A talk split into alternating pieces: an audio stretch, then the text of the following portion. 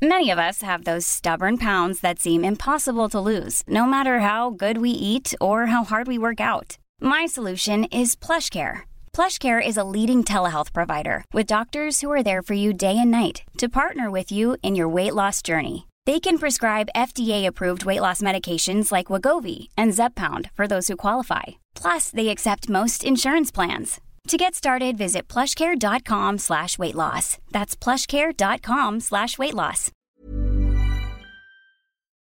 Porque el mundo actual no se entendería sin la economía y los negocios. Acompaña a Mario Maldonado, el columnista de negocios más joven y objetivo del periodismo financiero, en su programa Bitácora de Negocios.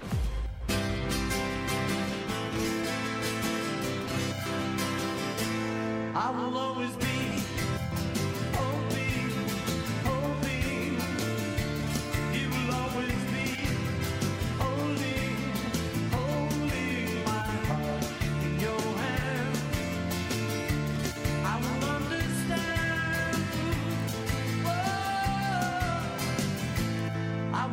I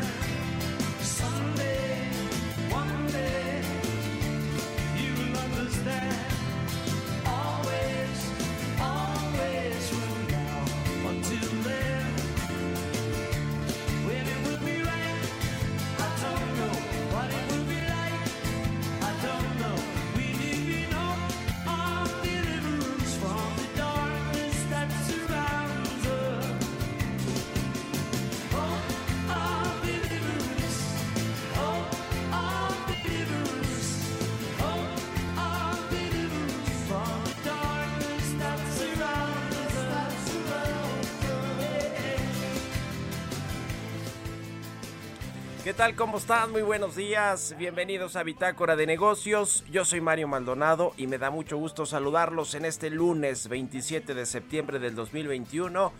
Son las 6 de la mañana con 3 minutos y estamos transmitiendo en vivo desde la Ciudad de México aquí en la cabina de El Heraldo Radio. Enviamos un saludo a todos los que despiertan tempranito con nosotros en Bitácora de Negocios, madrugan en punto de las 6 de la mañana y mandamos un saludo quienes nos escuchan a través de la 98.5 de FM en el Valle de México, también en Guadalajara, Jalisco por la 100.3 de FM y en Monterrey, Nuevo León por la 99.7 de FM. También nos escuchamos en el resto del país a través de las estaciones hermanas del Heraldo Radio en el sur de los Estados Unidos y nos vemos en el streaming que está en la página heraldodemexico.com.mx. Comenzamos este lunes, inicio de semana, la última semana de septiembre del mes patrio, con un poco de música como todos los días. Esta semana vamos a escuchar canciones de mi playlist. Me, me tocaba, ya escuchamos los de eh, eh, Quique que viene llegando aquí, el de los controles y, y el de colaboradores, por supuesto, y ahora me tocó a mí.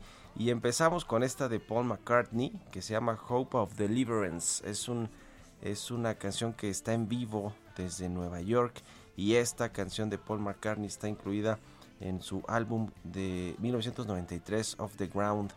Alcanzó el número 18 en la lista de singles de Reino Unido y en otros países también en las listas de popularidad de Europa principalmente. A mí me gusta y me gusta esta versión en vivo desde Nueva York, Paul McCartney, Hope of Deliverance. Bueno, vamos a entrarle ahora a la información. Vamos a platicar con Roberto Aguilar los temas financieros más relevantes para arrancar la semana. El aumento del petróleo prolongaría la inflación mundial. Amenaza de Evergrande se modera, pero el gobierno chino prepara ya un plan de apoyo. Las dosis aplicadas en el mundo superan ya los 6 mil millones, pero la velocidad, el ritmo de aplicación de vacunas está disminuyendo. Vamos a hablar con Mariana Campos, quien eh, ahora es eh, colaboradora también de nosotros aquí en Bitácora de Negocios, es coordinadora del programa de gasto público y rendición de cuentas de México Evalúa. Hablaremos sobre algunos hallazgos del paquete económico 2022. ¿Qué se puede esperar ahora que no existe el Fonden? Por ejemplo, siguen las lluvias en muchos eh, lugares del país.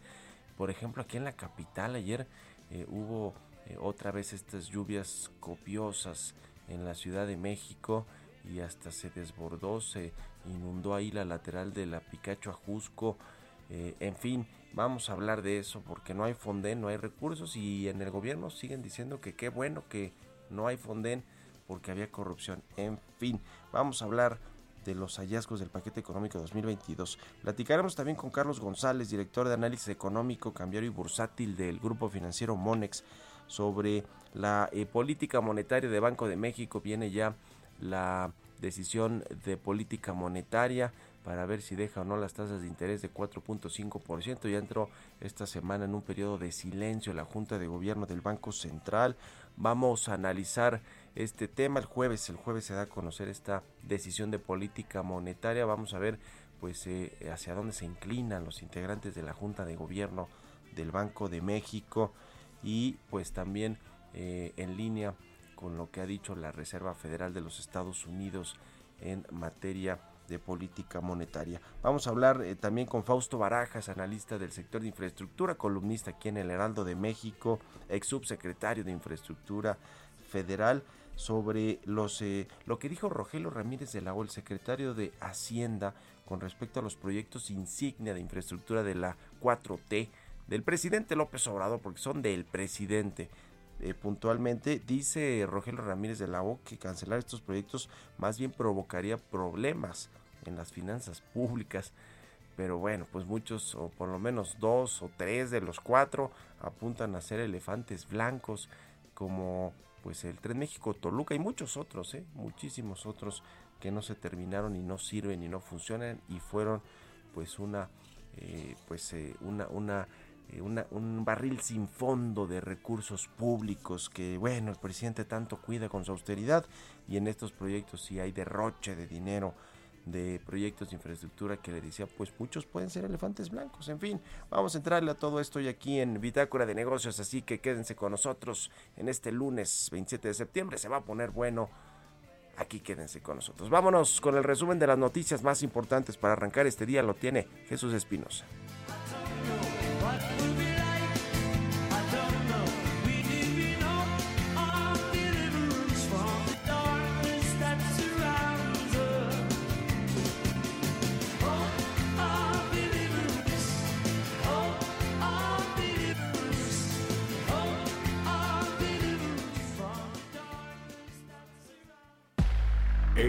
Resumen.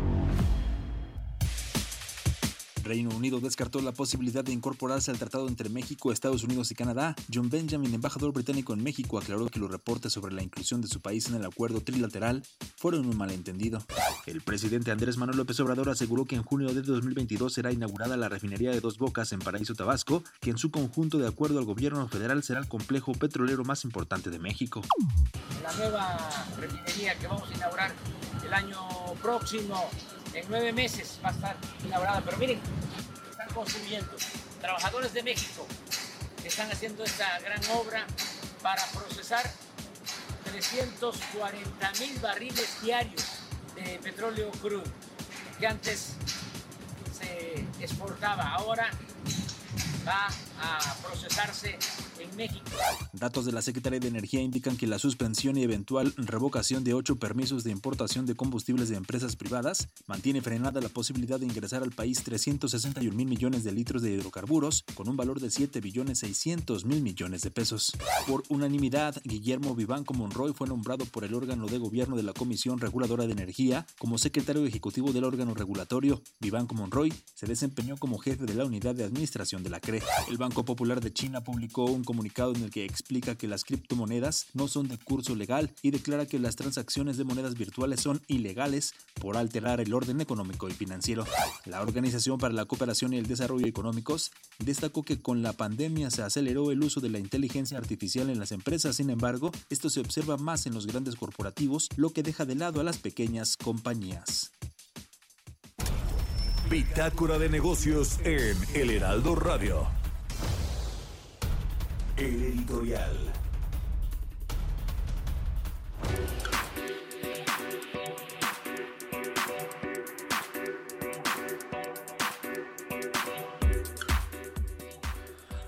Y oiga, sobre este tema de la orden de aprehensión, este tema tan mediático de la orden de aprehensión en contra de Víctor Manuel Álvarez Puga y su esposa Inés Gómez Montt, la conductora de televisión, pues vaya que hay historia detrás y se podría convertir este caso Víctor Manuel Álvarez Puga en el nuevo Emilio Lozoya en el sentido de que bueno este empresario chiapaneco fue amigo o es amigo y cómplice de decenas de funcionarios públicos, exgobernadores, legisladores de alto nivel, abogados de todos los sectores, empresarios, que bueno, pues con todos hizo negocios, con todos desde hace por lo menos 12 años, las últimas dos administraciones de Felipe Calderón, de Enrique Peña Nieto y hasta la mitad de esta con Andrés Manuel López este empresario del outsourcing, de las factureras, de los eh, contratos con empresas para temas de seguridad, el caso de la Secretaría de Gobernación de Miguel Osorio Chong, que se le relaciona directamente, por lo cual está siendo acusado eh, o vinculado eh, a algunos delitos y por lo cual tiene órdenes de aprehensión junto con su esposa. Esta pues secta, estilo secta, ¿se acuerdan la de Nexium? Esta del hijo de Carlos Salinas de Gortari, bueno, estaba ahí metido era por supuesto un tema más internacional con sede en Estados Unidos y este personaje Kit Ranier que ya está ya pues eh, eh, eh, rindiendo declaraciones en Estados Unidos y por supuesto sentenciado ya casi de por vida por sus delitos. En fin, todo esto pues involucraba el caso de Víctor Manuel Álvarez Puga, a los hijos de expresidentes, a los gobernadores. Está ahí metido por supuesto Sergio Castro, quien es considerado el padre del outsourcing y del uso de las facturas falsas. Eh, todo esto tiene su epicentro en Chiapas de alguna manera con todos los gobiernos que emanaron de eh, eh, pues los gobiernos del PRI, del Verde y todo esto pues nos lleva a una serie de excesos muy parecido al caso de Emilio Lozoya con la política, las relaciones políticas, económicas, los excesos, la relación con el mundo del espectáculo, en fin, con los ex administradores del SAT, con funcionarios importantes de esas administraciones, en fin, muchas redes de complicidades que involucran, le decía, a políticos, a funcionarios públicos, a empresarios y a figuras del espectáculo, todos en el mismo caso que lleva a Víctor Manuel Álvarez Puga, que veremos si se si lo agarran y si lo traen a declarar, si no le aplican algo como Emilio Lozoya, ¿eh? que hable de todo y que denuncie a todo mundo y se genera una bomba mediática que le da al presidente pues en términos políticos electorales seguramente mucho. ¿Ustedes qué opinan? Escríbanme en Twitter, arroba Mario Mal y a la cuenta arroba Heraldo de México. ¿Aún no te inscribes al reto Actinver? ¿Qué esperas? Aprovecha la oportunidad de aprender y comenzar a practicar en un simulador que recrea los movimientos de la bolsa. Inscríbete antes del 3 de octubre y compite para ganar hasta 500 mil pesos. Retoactinver.com. El verdadero reto es tuyo. Economía y mercados. Roberto Aguilar ya está aquí en la cabina del Heraldo Radio. ¿Cómo estás, mi querido Robert? Buenos días. ¿Qué tal, Mario? Me da mucho gusto saludarte a ti y a todos nuestros amigos. Pues fíjate que ya dio a conocer varios datos el INEGI. Hoy estamos cargados de, de, información económica para esta semana, pero el primero y el más importante es la actividad económica medida en términos del IGAE, que creció 7.1% en julio respecto al mismo periodo del año anterior. Lo interesante es que si lo medimos con respecto a junio, hubo un ligero incremento de 0.5%. Esto pues sorprendió también a los analistas que esperaban una eh, pues una corrección, sobre todo por los indicadores que se han dado recientemente y que bueno pues sugerirían este freno a la recuperación de la economía, aunque también no hay que echar las campanas al vuelo. Y por el otro lado te platico que las bolsas asiáticas subían, ya que regresaba en parte la toma de posiciones de riesgo, aunque la subida de los precios del petróleo, que alcanzaron máximos de tres años, podría avivar los temores de inflación y agravar el reciente giro de los principales bancos centrales. El petróleo superó sus máximos de julio, ya que las interrupciones de la producción mundial obligaron a las empresas energéticas a retirar grandes cantidades de crudo de sus inventarios, mientras que la escasez de gas natural en Europa hizo subir los precios en todo el continente. La mezcla mexicana cerró el viernes en 70.59 dólares. La situación de la empresa china Evergrande está lejos de aclararse tras incumplir un pago de la semana pasada, aunque el mercado parecía apostar por la posibilidad de que se frene el contagio al resto de la economía china y que el gobierno actúe para contener los riesgos en vista de sus intervenciones en el mercado. Moody's acaba de decir que las acciones del gobierno sobre Evergrande probablemente evitarán la inestabilidad financiera y social, pero no evitarán los costos económicos. Y ya hemos platicado que este grupo, este, que es propiedad de uno de los chinos más acaudalados en aquel país, pues también tiene varias divisiones y las acciones de la unidad de automóviles eléctricos justamente de China, Evergrande, se desplomaron 26% después de que advirtiera que enfrentaba un futuro incierto a menos que recibiera una rápida inyección de efectivo y luego de que dijera que no procederá con los planes para emitir acciones en la moneda china. Interesante lo que está sucediendo porque hoy estamos, nos estamos enfocando al tema inmobiliario, pero como te decía, tiene otros negocios esta compañía. Y bueno, también las bolsas alemanas alcanzaban, alcanzaban máximos de 10 días después de que el resultado de las elecciones federales redujera las posibilidades de que una coalición de izquierda ganara el poder, mientras que algunos índices europeos avanzaban, pues eso también ante el encarecimiento del crudo que impulsa las acciones petroleras. Los socialdemócratas alemanes de centro izquierda se disponían a empezar a intentar formar un gobierno después de ganar un poco eh, por poco las, las primeras elecciones nacionales desde 2005 diciendo que intentarían formar una coalición con los verdes y los liberales demócratas libres, una coalición que se denominaría semáforo. Aunque podría pasar un tiempo antes de que se forme el nuevo gobierno, los inversionistas mostraron alivio por el hecho de que el partido de izquierda, Linke, quedara por debajo del umbral del 5% necesario para entrar en el Parlamento. Y bueno, también el tema de las dosis aplicadas en todo el mundo ya superaron 6 mil millones para alcanzar 40% de la población adulta, aunque el ritmo promedio diario sigue bajando y regresó a los niveles de mayo con apenas 29 millones de dosis diarias. Por su parte, los contagios ya llegaron a 232 millones y los decesos Mario ya desafortunadamente en niveles ahora sí de 5 millones. Un dato interesante también es que la pandemia produjo en el, el, año pasado el mayor recorte de la esperanza de vida desde la Segunda Guerra Mundial, según un estudio publicado justamente por la Universidad de Oxford, que muestra que la esperanza de vida de los hombres estadounidenses cayó en más de dos años. La esperanza de vida se redujo en más de seis meses en comparación con 2019 en 22 de los 29 países analizados en el estudio que abarcó Europa, Estados Unidos y también Chile. Hubo reducciones en la esperanza de vida de 27 de los 29 países. También rápidamente te comento que Brasil aprobó la dosis de refuerzo de la vacuna para profesionales de la salud, preferentemente con la inyección de Pfizer y solo se van a administrar a las personas seis meses después de que completen la ronda inicial de vacunación. Por su parte, El Salvador también comenzará a aplicar una tercera dosis de la vacuna en pacientes con alguna comorbilidad, adultos mayores de 60 años, personal de salud de primera línea y también los servidores públicos. Oye, y el gran caos que está sucediendo en, en Gran Bretaña, Mario, hay una escasez eh, inusual de, gasolina y bueno, las gasolineras británicas están quedando sin combustible en todo el país y algunos grandes grupos informan que entre el 50 y el 90% de los surtidores de ciudades inglesas están agotados. Esto lo dijo la Asociación de Minoristas de Gasolina. La grave escasez de camioneros en Reino Unido ha desencadenado el pánico en la compra de combustible en algunas ciudades inglesas con colas de vehículos en las gasolineras, muchas de las eh, cuales se han quedado secas o simplemente han cerrado. BP dijo ayer que casi un tercio de sus gasolineras británicas se habían quedado sin los dos principales tipos de combustible. El tipo de cambio cotizando en 2010 y también la frase del día de hoy. Vende una acción porque los fundamentales se hayan deteriorado, no porque el cielo se esté cayendo. Esto lo dijo Peter Lynch en su momento y sí, no hay que desesperarse, creo que es una muy buena práctica en el mercado. Bueno, pues ahí están las inundaciones, no, no en Gran Bretaña no tienen que ver, pero la falta de gasolina, perdóname, la escasez de gasolina, Robert, no tiene que ver con el combate al huachicol como aquí en no. México.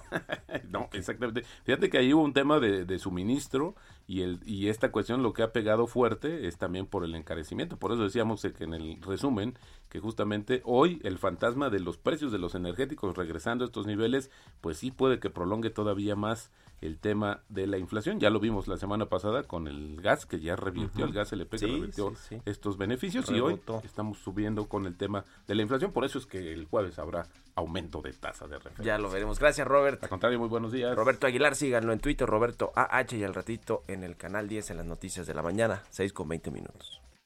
Bitácora de negocios. Bueno, vamos a platicar con Mariana Campos, coordinadora del programa de gasto público y rendición de cuenta y rendición de cuentas de México Evalúa, quien colaborará cada 15 días con nosotros aquí en el programa. Mariana, ¿cómo estás? Buenos días. Muy buenos días, Mario. Me da mucho gusto saludarte a ti y a tu auditorio. Igualmente, oye, pues a ver, los hallazgos del paquete económico 2022, sobre todo el caso del Fonden y los fideicomisos que desaparecieron y el Fonden con todos los desastres que hemos tenido ahora, las inundaciones, las lluvias, los, el desbordamiento de ríos. ¿Qué nos cuentas?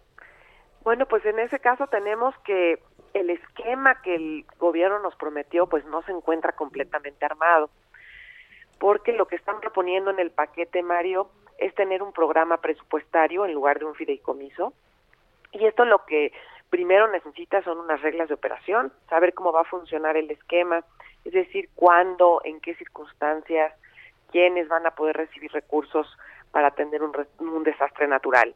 Y pues bueno, entonces tenemos programa presupuestario, pero todavía no hay reglas de operación. Eso número uno. Número dos, este programa presupuestario va a traer alrededor de 9 mil millones de pesos y pues esta cantidad nos parece muy bajita porque eh, el año pasado se autorizó consumir los recursos del Fonden, por lo que este año se agotaron.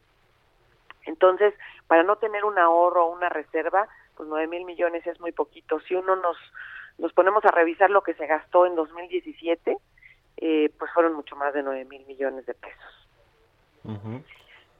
Y además, pues bueno, al ser un programa presupuestario, pues va a depender de la liquidez del gobierno. Yo creo que ese es el asunto más sensible. Es decir, la ventaja de un fideicomiso es que era un ahorro. Es decir, te garantizaba que el gobierno iba a tener recursos ante un desastre.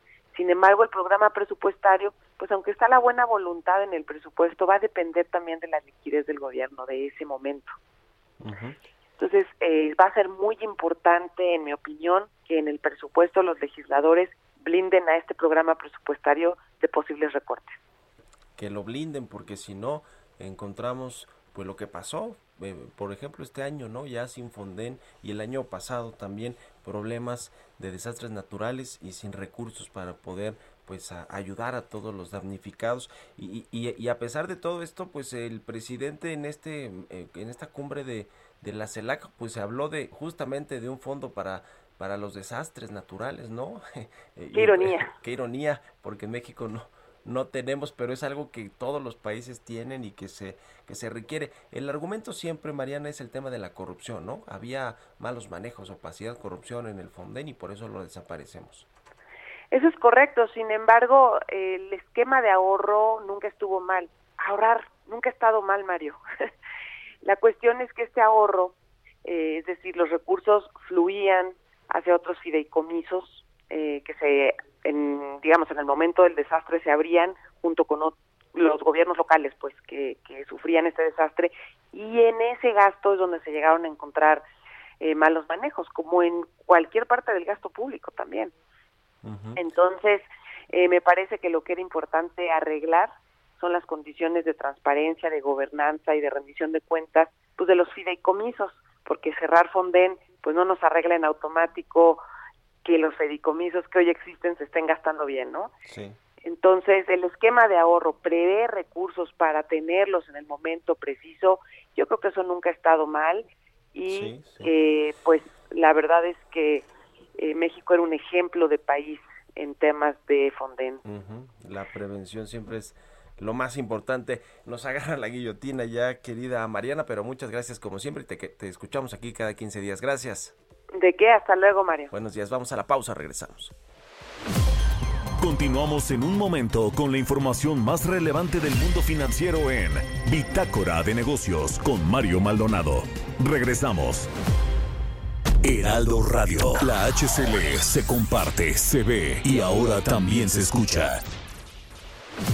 Estamos de vuelta en Bitácora de Negocios con Mario Maldonado.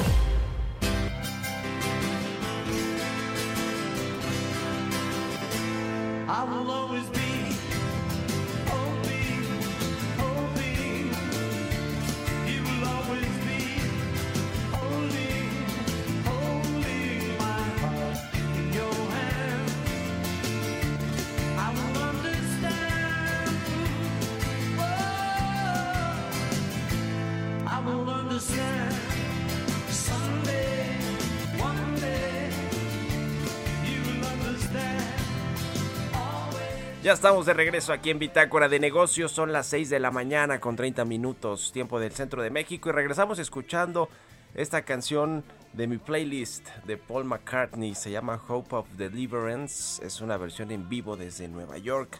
Esta canción de el Beatle Paul McCartney, que bueno, me de solista también es muy bueno. Paul McCartney, que era quien componía, quien escribía muchas de las canciones de los Beatles. Y esta a mí me gusta, esta de Hope of Deliverance, Paul McCartney. Así que, bueno, pues la vamos a escuchar. Me tocaba mi playlist, aunque te rías, que, que ya me tocaba. Bueno, son las 6.31. Vamos al segundo resumen de noticias con Jesús Espinos.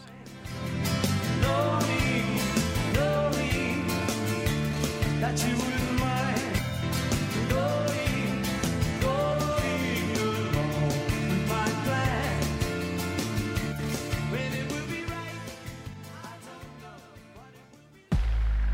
resumen.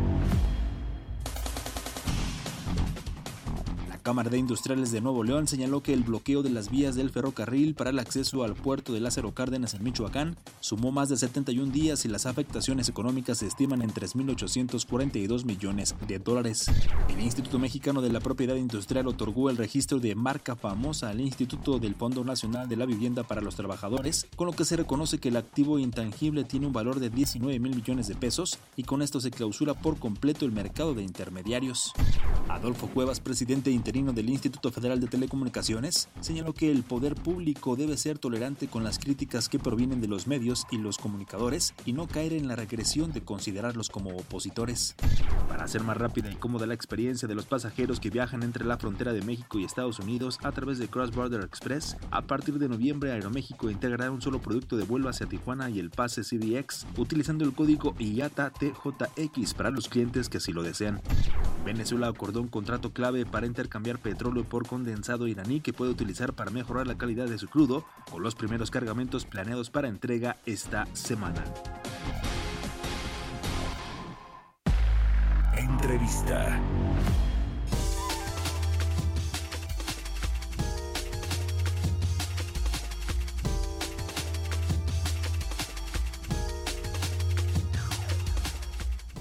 Bueno, pues este jueves es la decisión de política monetaria del Banco de México sobre la tasa de interés. Ya nos decía Roberto Aguilar que él cree que va a aumentar la tasa de interés en 25 puntos base para que base de 4.5 a 4.75%. Y pues, ¿qué, qué eh, va a significar eh, este aumento si es que se da finalmente de las tasas de interés? Vamos a, a, seguir analizando el tema con Carlos González Tavares, el director de análisis económico, cambiario y bursátil del grupo financiero Monex. ¿Cómo, cómo estás, Carlos? Muy buenos días. ¿Qué tal, Mario? Gusto saludarte. Buenos días, buenos días al auditorio. Igualmente, ¿qué esperas y qué esperan en Monex para esta reunión de política monetaria, esta decisión de la tasa de interés del Banco de México este jueves?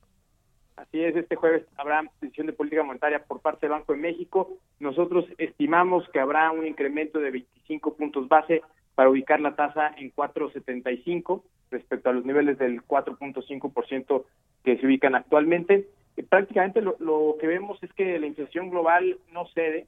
Eh, la mayoría de los bancos centrales han dicho que esto es temporal y transitoria, sin embargo, la realidad es que seguimos viendo, por un lado, eh, pues un incremento en la demanda derivado de este eh, pues mayor impulso y recuperación a nivel mundial, que ha tenido un impacto eh, importante en los commodities, los cuales han tenido incrementos importantes.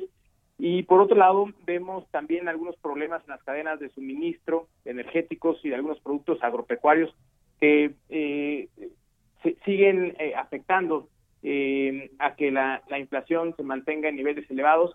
Y esto se suma también pues a una eh, pues a, un, a, unas señales que recientemente eh, manda la Fed respecto a comenzar con la disminución de compra de activos, lo cual eh, pues empieza a ser un punto de inflexión para disminuir la liquidez que hay en los mercados. Hay uh -huh. que recordar también, Mario, que Brasil la semana pasada incrementó la tasa de interés en 100 puntos base, ubicándola a niveles de 6.25 y esto eh, pues nos habla de que ya algunos bancos centrales, eh, particularmente de países emergentes, están incrementando las tasas de interés con la finalidad, pues por un lado, de mantener los flujos para evitar eh, pues ciertas distorsiones de los mercados eh, y salida de, capitales y por otro lado, pero para tratar de, mantener las expectativas inflacionarias de largo plazo eh, pues, de manera eh, anclada. Eh, el asunto de los energéticos que han venido presionando la inflación, de la gasolina, la electricidad y sobre todo el gas LP que como eh, platicamos hace unos momentos rebotó en esta primera quincena de septiembre de nueva cuenta y reportó, rebotó de forma importante si lo comparamos eh, con el año pasado e incluso eh, quincena eh, con quincena. ¿Cómo, ¿Cómo ves este tema? Porque bueno, parece que no han servido de mucho estos eh, eh, controles de precios, ¿no? La fijación de precios máximos por parte de la Comisión Reguladora de Energía, la entrada en funcionamiento de gas bienestar. ¿Qué, qué, qué ves en el tema de los energéticos? Que finalmente pues son productos que en buena parte se mueven con respecto a lo que sucede en los mercados internacionales con el precio del petróleo, Carlos. Efectivamente, Mario, eh, la realidad es que las cotizaciones eh, que, que realmente pues mueven eh, los precios de, de los energéticos eh, son a nivel internacional, entonces difícilmente eh, el gobierno puede hacer algo para mantener eh, estos eh, precios bajo control.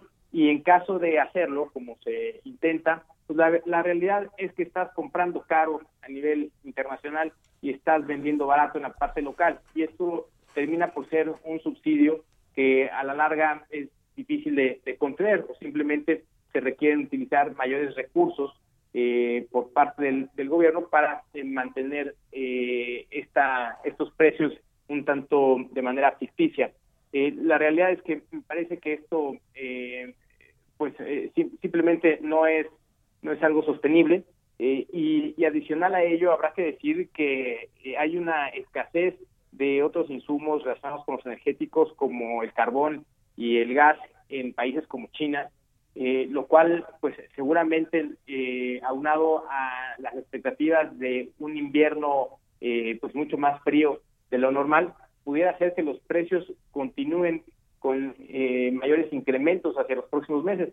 Así que, eh, pues por este lado, difícilmente veremos eh, que las presiones inflacionarias puedan ceder. Ahora, lo que dijo la Reserva Federal de Estados Unidos la semana pasada, que bueno, finalmente también mantiene la tasa de interés como era previsible, pero pues eh, nos habla ahí de todos los estímulos económicos eh, que, que inyecta eh, a la economía de los Estados Unidos. eh, eh, se habla de que hacia el 2022 comenzará ya a aumentar la tasa de interés en Estados Unidos. ¿Cómo, cómo ves todo este entorno de lo que sucede en nuestro vecino del norte y la Reserva Federal, que siempre es relevante eh, eh, o, en, muchos eh, sentidos tira línea a los bancos centrales de otros países, Carlos? Sí, eh, poniéndolo un poco en contexto, Mario, yo señalaría que en esta ocasión, a diferencia de la crisis de hace 12 años, eh, la Fed eh, tuvo eh, una reacción bastante inmediata, eh, anunciando una gran cantidad de estímulos económicos para apoyar a la economía norteamericana y eh, pues bajó las tasas de interés de manera eh, abrupta a niveles cercanos al 0%. Eh, esto, eh, si bien pues ya ha ayudado a la economía, prácticamente ya ha recuperado lo perdido durante el 2020 y se mantiene en un escenario de eh, recuperación sostenida hacia adelante. Eh, estamos viendo que ahora va a comenzar a disminuir los estímulos económicos. No significa que eh, esto sea inmediato ni tampoco como lo señala en el comunicado, no es vinculante a un incremento de las tasas de interés de manera inmediata, pero me parece que sí es necesario eh, ir quitando eh, pues esta, este exceso de liquidez en los mercados ahora que la economía eh, pues ya se ha recuperado. El problema, eh, sobre todo, radica en que esto podría comenzar a incrementar las tasas de interés de largo plazo y también a generar las expectativas de que será hacia el próximo año, hacia finales del 2022, cuando la Fed pudiera estar incrementando ya las tasas de interés. Y el problema viene en que pues muchos países emergentes no han terminado o no hemos terminado de hacer la tarea correcta. Eh, así que eh, si empezamos a ver incrementos en las tasas de interés y las economías pues no se han eh, recuperado en su totalidad, pues seguramente será pues mucho más complicada una recuperación hacia los próximos años. Por lo pronto, me parece que el Banco Central de Estados Unidos está haciendo lo correcto. Eh, hay que empezar a quitar ese exceso de liquidez. Eh, la tasa de desempleo en Estados Unidos pues se ubica en niveles ligeramente arriba del 5%, prácticamente disminuyendo desde los niveles del 15%, y me parece que si empezamos a ver pues ya eh, una tasa de desempleo cercana al 4%, podríamos pensar en una política monetaria un poco más restrictiva. Eh, deja comentar también que si bien la tasa se ubica en estos niveles del 5.3%, la tasa de desempleo, la realidad es que la oferta laboral es bastante amplia y esto eh, pues nos manda una señal de que será eh, pues relativamente pronto cuando veamos pues ya una disminución todavía más importante en la tasa de desempleo. ¿Qué significa este eh, pues anuncio de retiro de estímulos por parte de la Reserva Federal que también está dividida ya no su, su junta de gobierno los integrantes de la Fed sobre lo que tiene que ver pues con las eh, eh, eh, o los objetivos inflacionarios el tema del empleo como tú dices eh, ¿qué, qué, cómo an- analizamos esto pues eh, o nos explicas esto Carlos Sí, Mario. l- los bancos centrales tienen diferentes herramientas de política monetaria. Una de ellas es la tasa de referencia, que es la, tasa de corto plazo, en donde ellos pueden decidir eh, en la Junta de Gobierno en qué niveles ubicarla, en donde consideran que, que puede tener pues un mayor beneficio para la economía, eh, atendiendo principalmente a dos criterios. Por un lado, mantener la inflación bajo control y por otro lado, impulsar el crecimiento. Esos es básicamente los dos mandatos que tiene el Banco Central de Estados Unidos. Pero por otro lado, tienes las tasas de interés de largo plazo. Estas las, eh, pues las pone más el mercado. Eh, sin embargo, lo que ha hecho la Fed, en términos pues muy sencillos, es comenzar, o bueno, incrementó eh, la compra de bonos, de bonos de largo plazo, con lo cual hace que eh, en una diferente combinación de, de activos, hace que las tasas de interés de largo plazo eh, también se ubiquen en niveles bajos. Eh, y esto hasta ahora pues ha generado esta mayor liquidez en los mercados.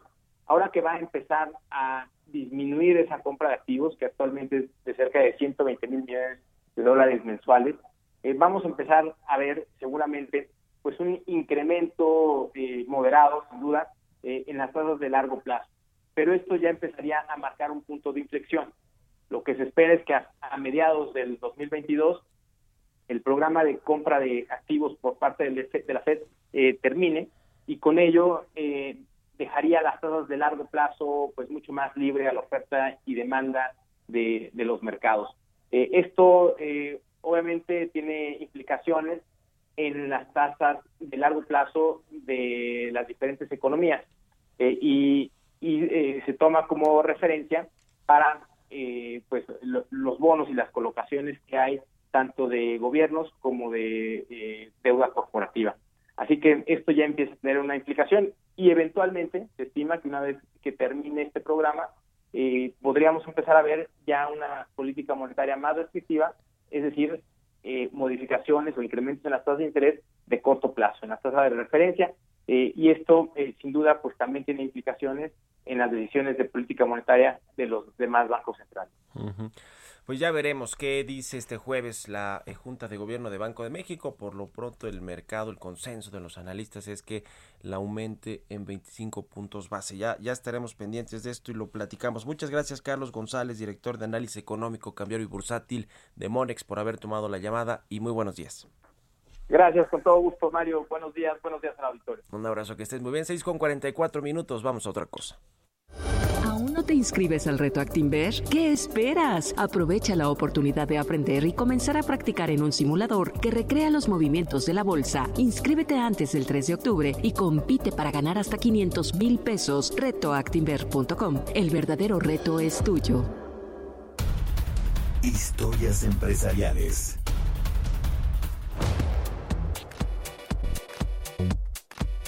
Y más sobre la escasez de microchips de estos semiconductores en la industria automotriz. Bueno, pues ya se estima que va a costar 210 mil millones de dólares al sector automotriz de Estados Unidos este 2021 la escasez de chips. Nos amplía la información en la siguiente pieza Giovanna Torres.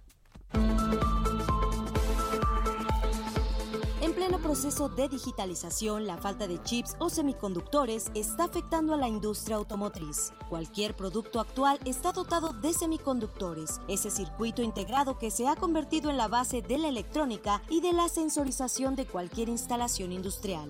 De acuerdo a un análisis presentado recientemente, en este año le costará al sector del automóvil 210 mil millones de dólares la escasez de microchips, lo que traerá como consecuencia la producción de 7.7 millones de vehículos menos de lo previsto. Estados Unidos es líder en ventas de microchips en el mundo, mientras que China es el gran comprador de semiconductores con alrededor del 50% de lo que se vende a escala mundial. En un comunicado, Alex Partner, empresa consultora especializada en el sector, señaló que en los últimos meses una serie de problemas han agravado la crisis, entre ellos el confinamiento impuesto en Malasia para contener la diseminación del COVID-19. Mark Weifel, ejecutivo de la firma, destacó que los microchips son solo uno de una multitud de disrupciones insólitas que el sector está encarando, desde la escasez de resinas y acero a la de trabajadores. Agregó que los fabricantes y los proveedores no tienen margen de error en estos momentos, pues necesitan calcular cada alternativa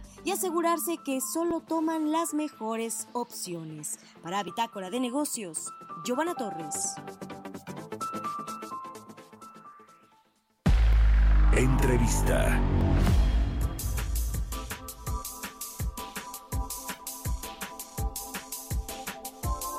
Bueno, vamos a platicar ahora. Me da mucho gusto saludar en la línea telefónica a Fausto Barajas, analista del sector de infraestructura, columnista aquí en El Heraldo de México, ex subsecretario de Infraestructura. ¿Cómo estás, Fausto? Muy buenos días.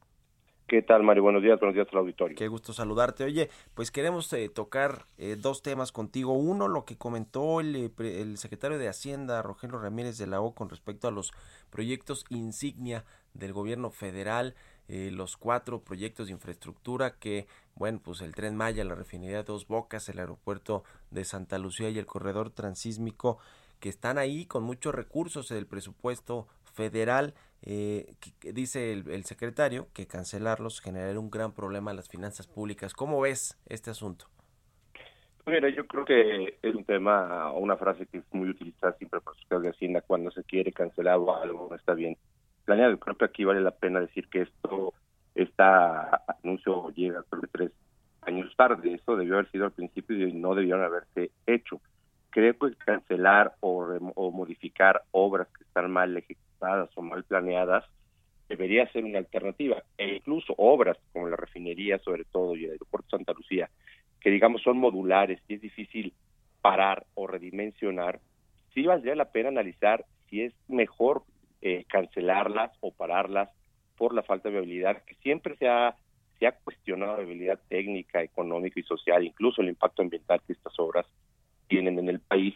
Y creo que sí sería prudente no nada más tener un impacto en las finanzas públicas, que eso estaría enterito, ¿no? Tiene algún impacto, pero quién sabe sea peor el impacto que van a generar por la falta de viabilidad, como lo mencionaba, social, técnica y este, de rentabilidad social estos proyectos. E incluso todavía no es claro, porque siempre ha sido poco transparente y opaco, los costos que van a derivar de la operación de estos proyectos. Por ejemplo, el Plan Tren Maya podrías, si quieres redimensionarlo, sobre todo más de una parte a la parte turística, donde lo pudieras hacer en etapas, para ir también eh, ir viendo los costos y que fuera autofinanciable, porque de la manera en que está planteado, no hay manera en que este proyecto no sea también, déjame decirlo, es un elefante blanco que le acabe costando a los mexicanos millones de pesos cuando estén operando. Cualquiera de estos proyectos, nadie tiene claro cuál va a ser el costo de operación, ni tampoco es claro cuánto van a acabar costando en estos momentos. Ya presentan sobrecostos apenas dos años iniciaron y son sobrecostos importantes que rondan al 20, 30%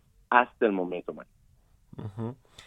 Pues sí, la verdad es que son eh, proyectos que eh, están requiriendo muchos recursos y recursos del presupuesto que bien podrían canalizarse a otros eh, eh, proyectos productivos. Precisamente sobre el presupuesto del próximo año, ¿cómo eh, viste lo que se plantea ahí en términos de inversión pública que dice el secretario de Hacienda también, Rogelio Ramírez de la O, que pues está aumentando ahora sí de forma importante la inversión pública, aunque venimos con un rezago pues más importante todavía. ¿Qué te pareció esto? Mira, bueno, yo creo que el, el- el secretario debe ser un poco más puntual o decir con respecto, que como bien lo dice, si estábamos eh, hace años en niveles, por decir, déjame hacer un dato, 100 pesos, y bajamos 30, 40 y subiste de 40, 45, 50, bueno, pues ese aumento, pero hay que ver de qué niveles veníamos de hace una década, de 2010, 11 y 12, para hacer referencia que han sido de los niveles más altos de inversión en infraestructura, con la inversión pública y potencializada con la inversión privada a través de concesiones, pues creo que queda de ver muy el secretario y el nuevo gobierno las explicaciones tienen que dar de por qué la inversión pública está tan deprimida y si no va a haber dinero por qué está utilizando en otros lugares que probablemente tengan no méritos para que tengan que usarse esos recursos, ¿por qué no se está utilizando también la potencia o el brazo que el gobierno tiene para apoyarse en la inversión privada para el desarrollo de infraestructura, como pueden ser las sesiones, este, no sé, público-privadas, los proyectos de prestación de servicios, en fin, tiene varios elementos de los cuales echar mano el gobierno para poder complementar la inversión o si está, está deprimida porque no hay recursos públicos, utilizar estos mecanismos.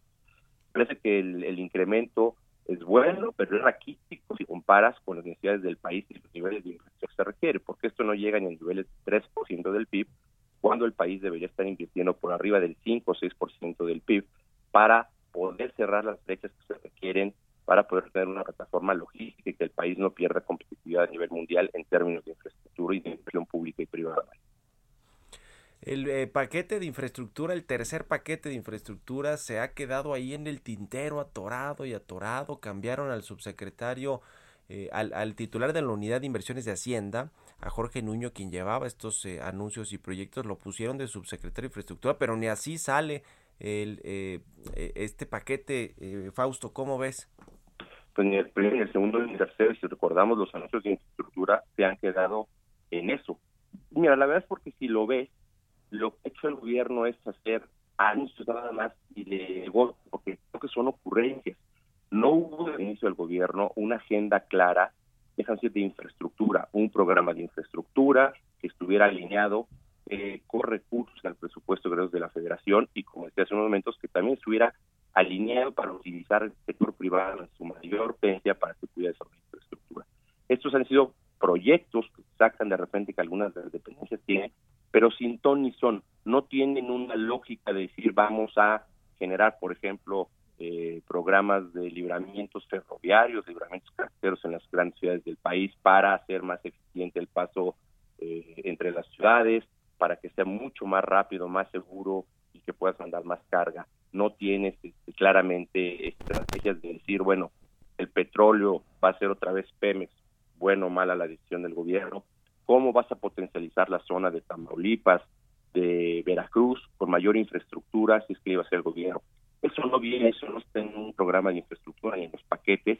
Y obviamente, si el proyecto estás mezclando desde cosas que están en ejecución hasta, déjame decir, los sueños guajiros de proyectos que no tienen ni siquiera todavía eh, un PowerPoint y no pasan la prueba, la prueba pues es difícil ejecutar, aunque sean paquetes de proyectos que no son ni siquiera un programa de infraestructura. María.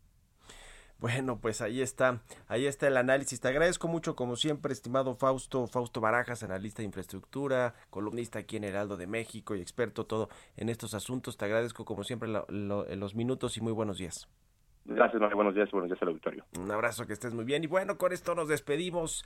Llegamos al final de Bitácora de Negocios. Muchas gracias por habernos acompañado en este lunes, inicio de semana. Se quedan aquí en las frecuencias del Heraldo Radio con Sergio Sarmiento y Lupita Juárez. Nosotros nos vamos a la televisión, al canal 10 de la televisión abierta, a las noticias de la mañana. Y nos escuchamos mañana aquí tempranito a las 6. Muy buenos días.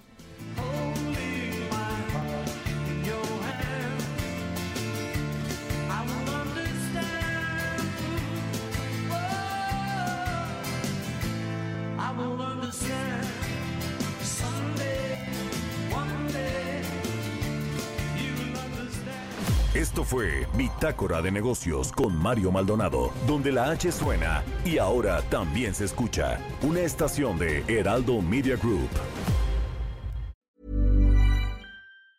Hey, it's Danny Pellegrino from Everything Iconic. ¿Ready to upgrade your style game without blowing your budget? Check out Quince. They've got all the good stuff shirts and polos, activewear, and fine leather goods, all at 50 to 80% less than other high end brands. And the best part? They're all about safe, ethical, and responsible manufacturing. Get that luxury vibe without the luxury price tag. Hit up quince.com slash upgrade for free shipping and 365 day returns on your next order. That's quince.com slash upgrade.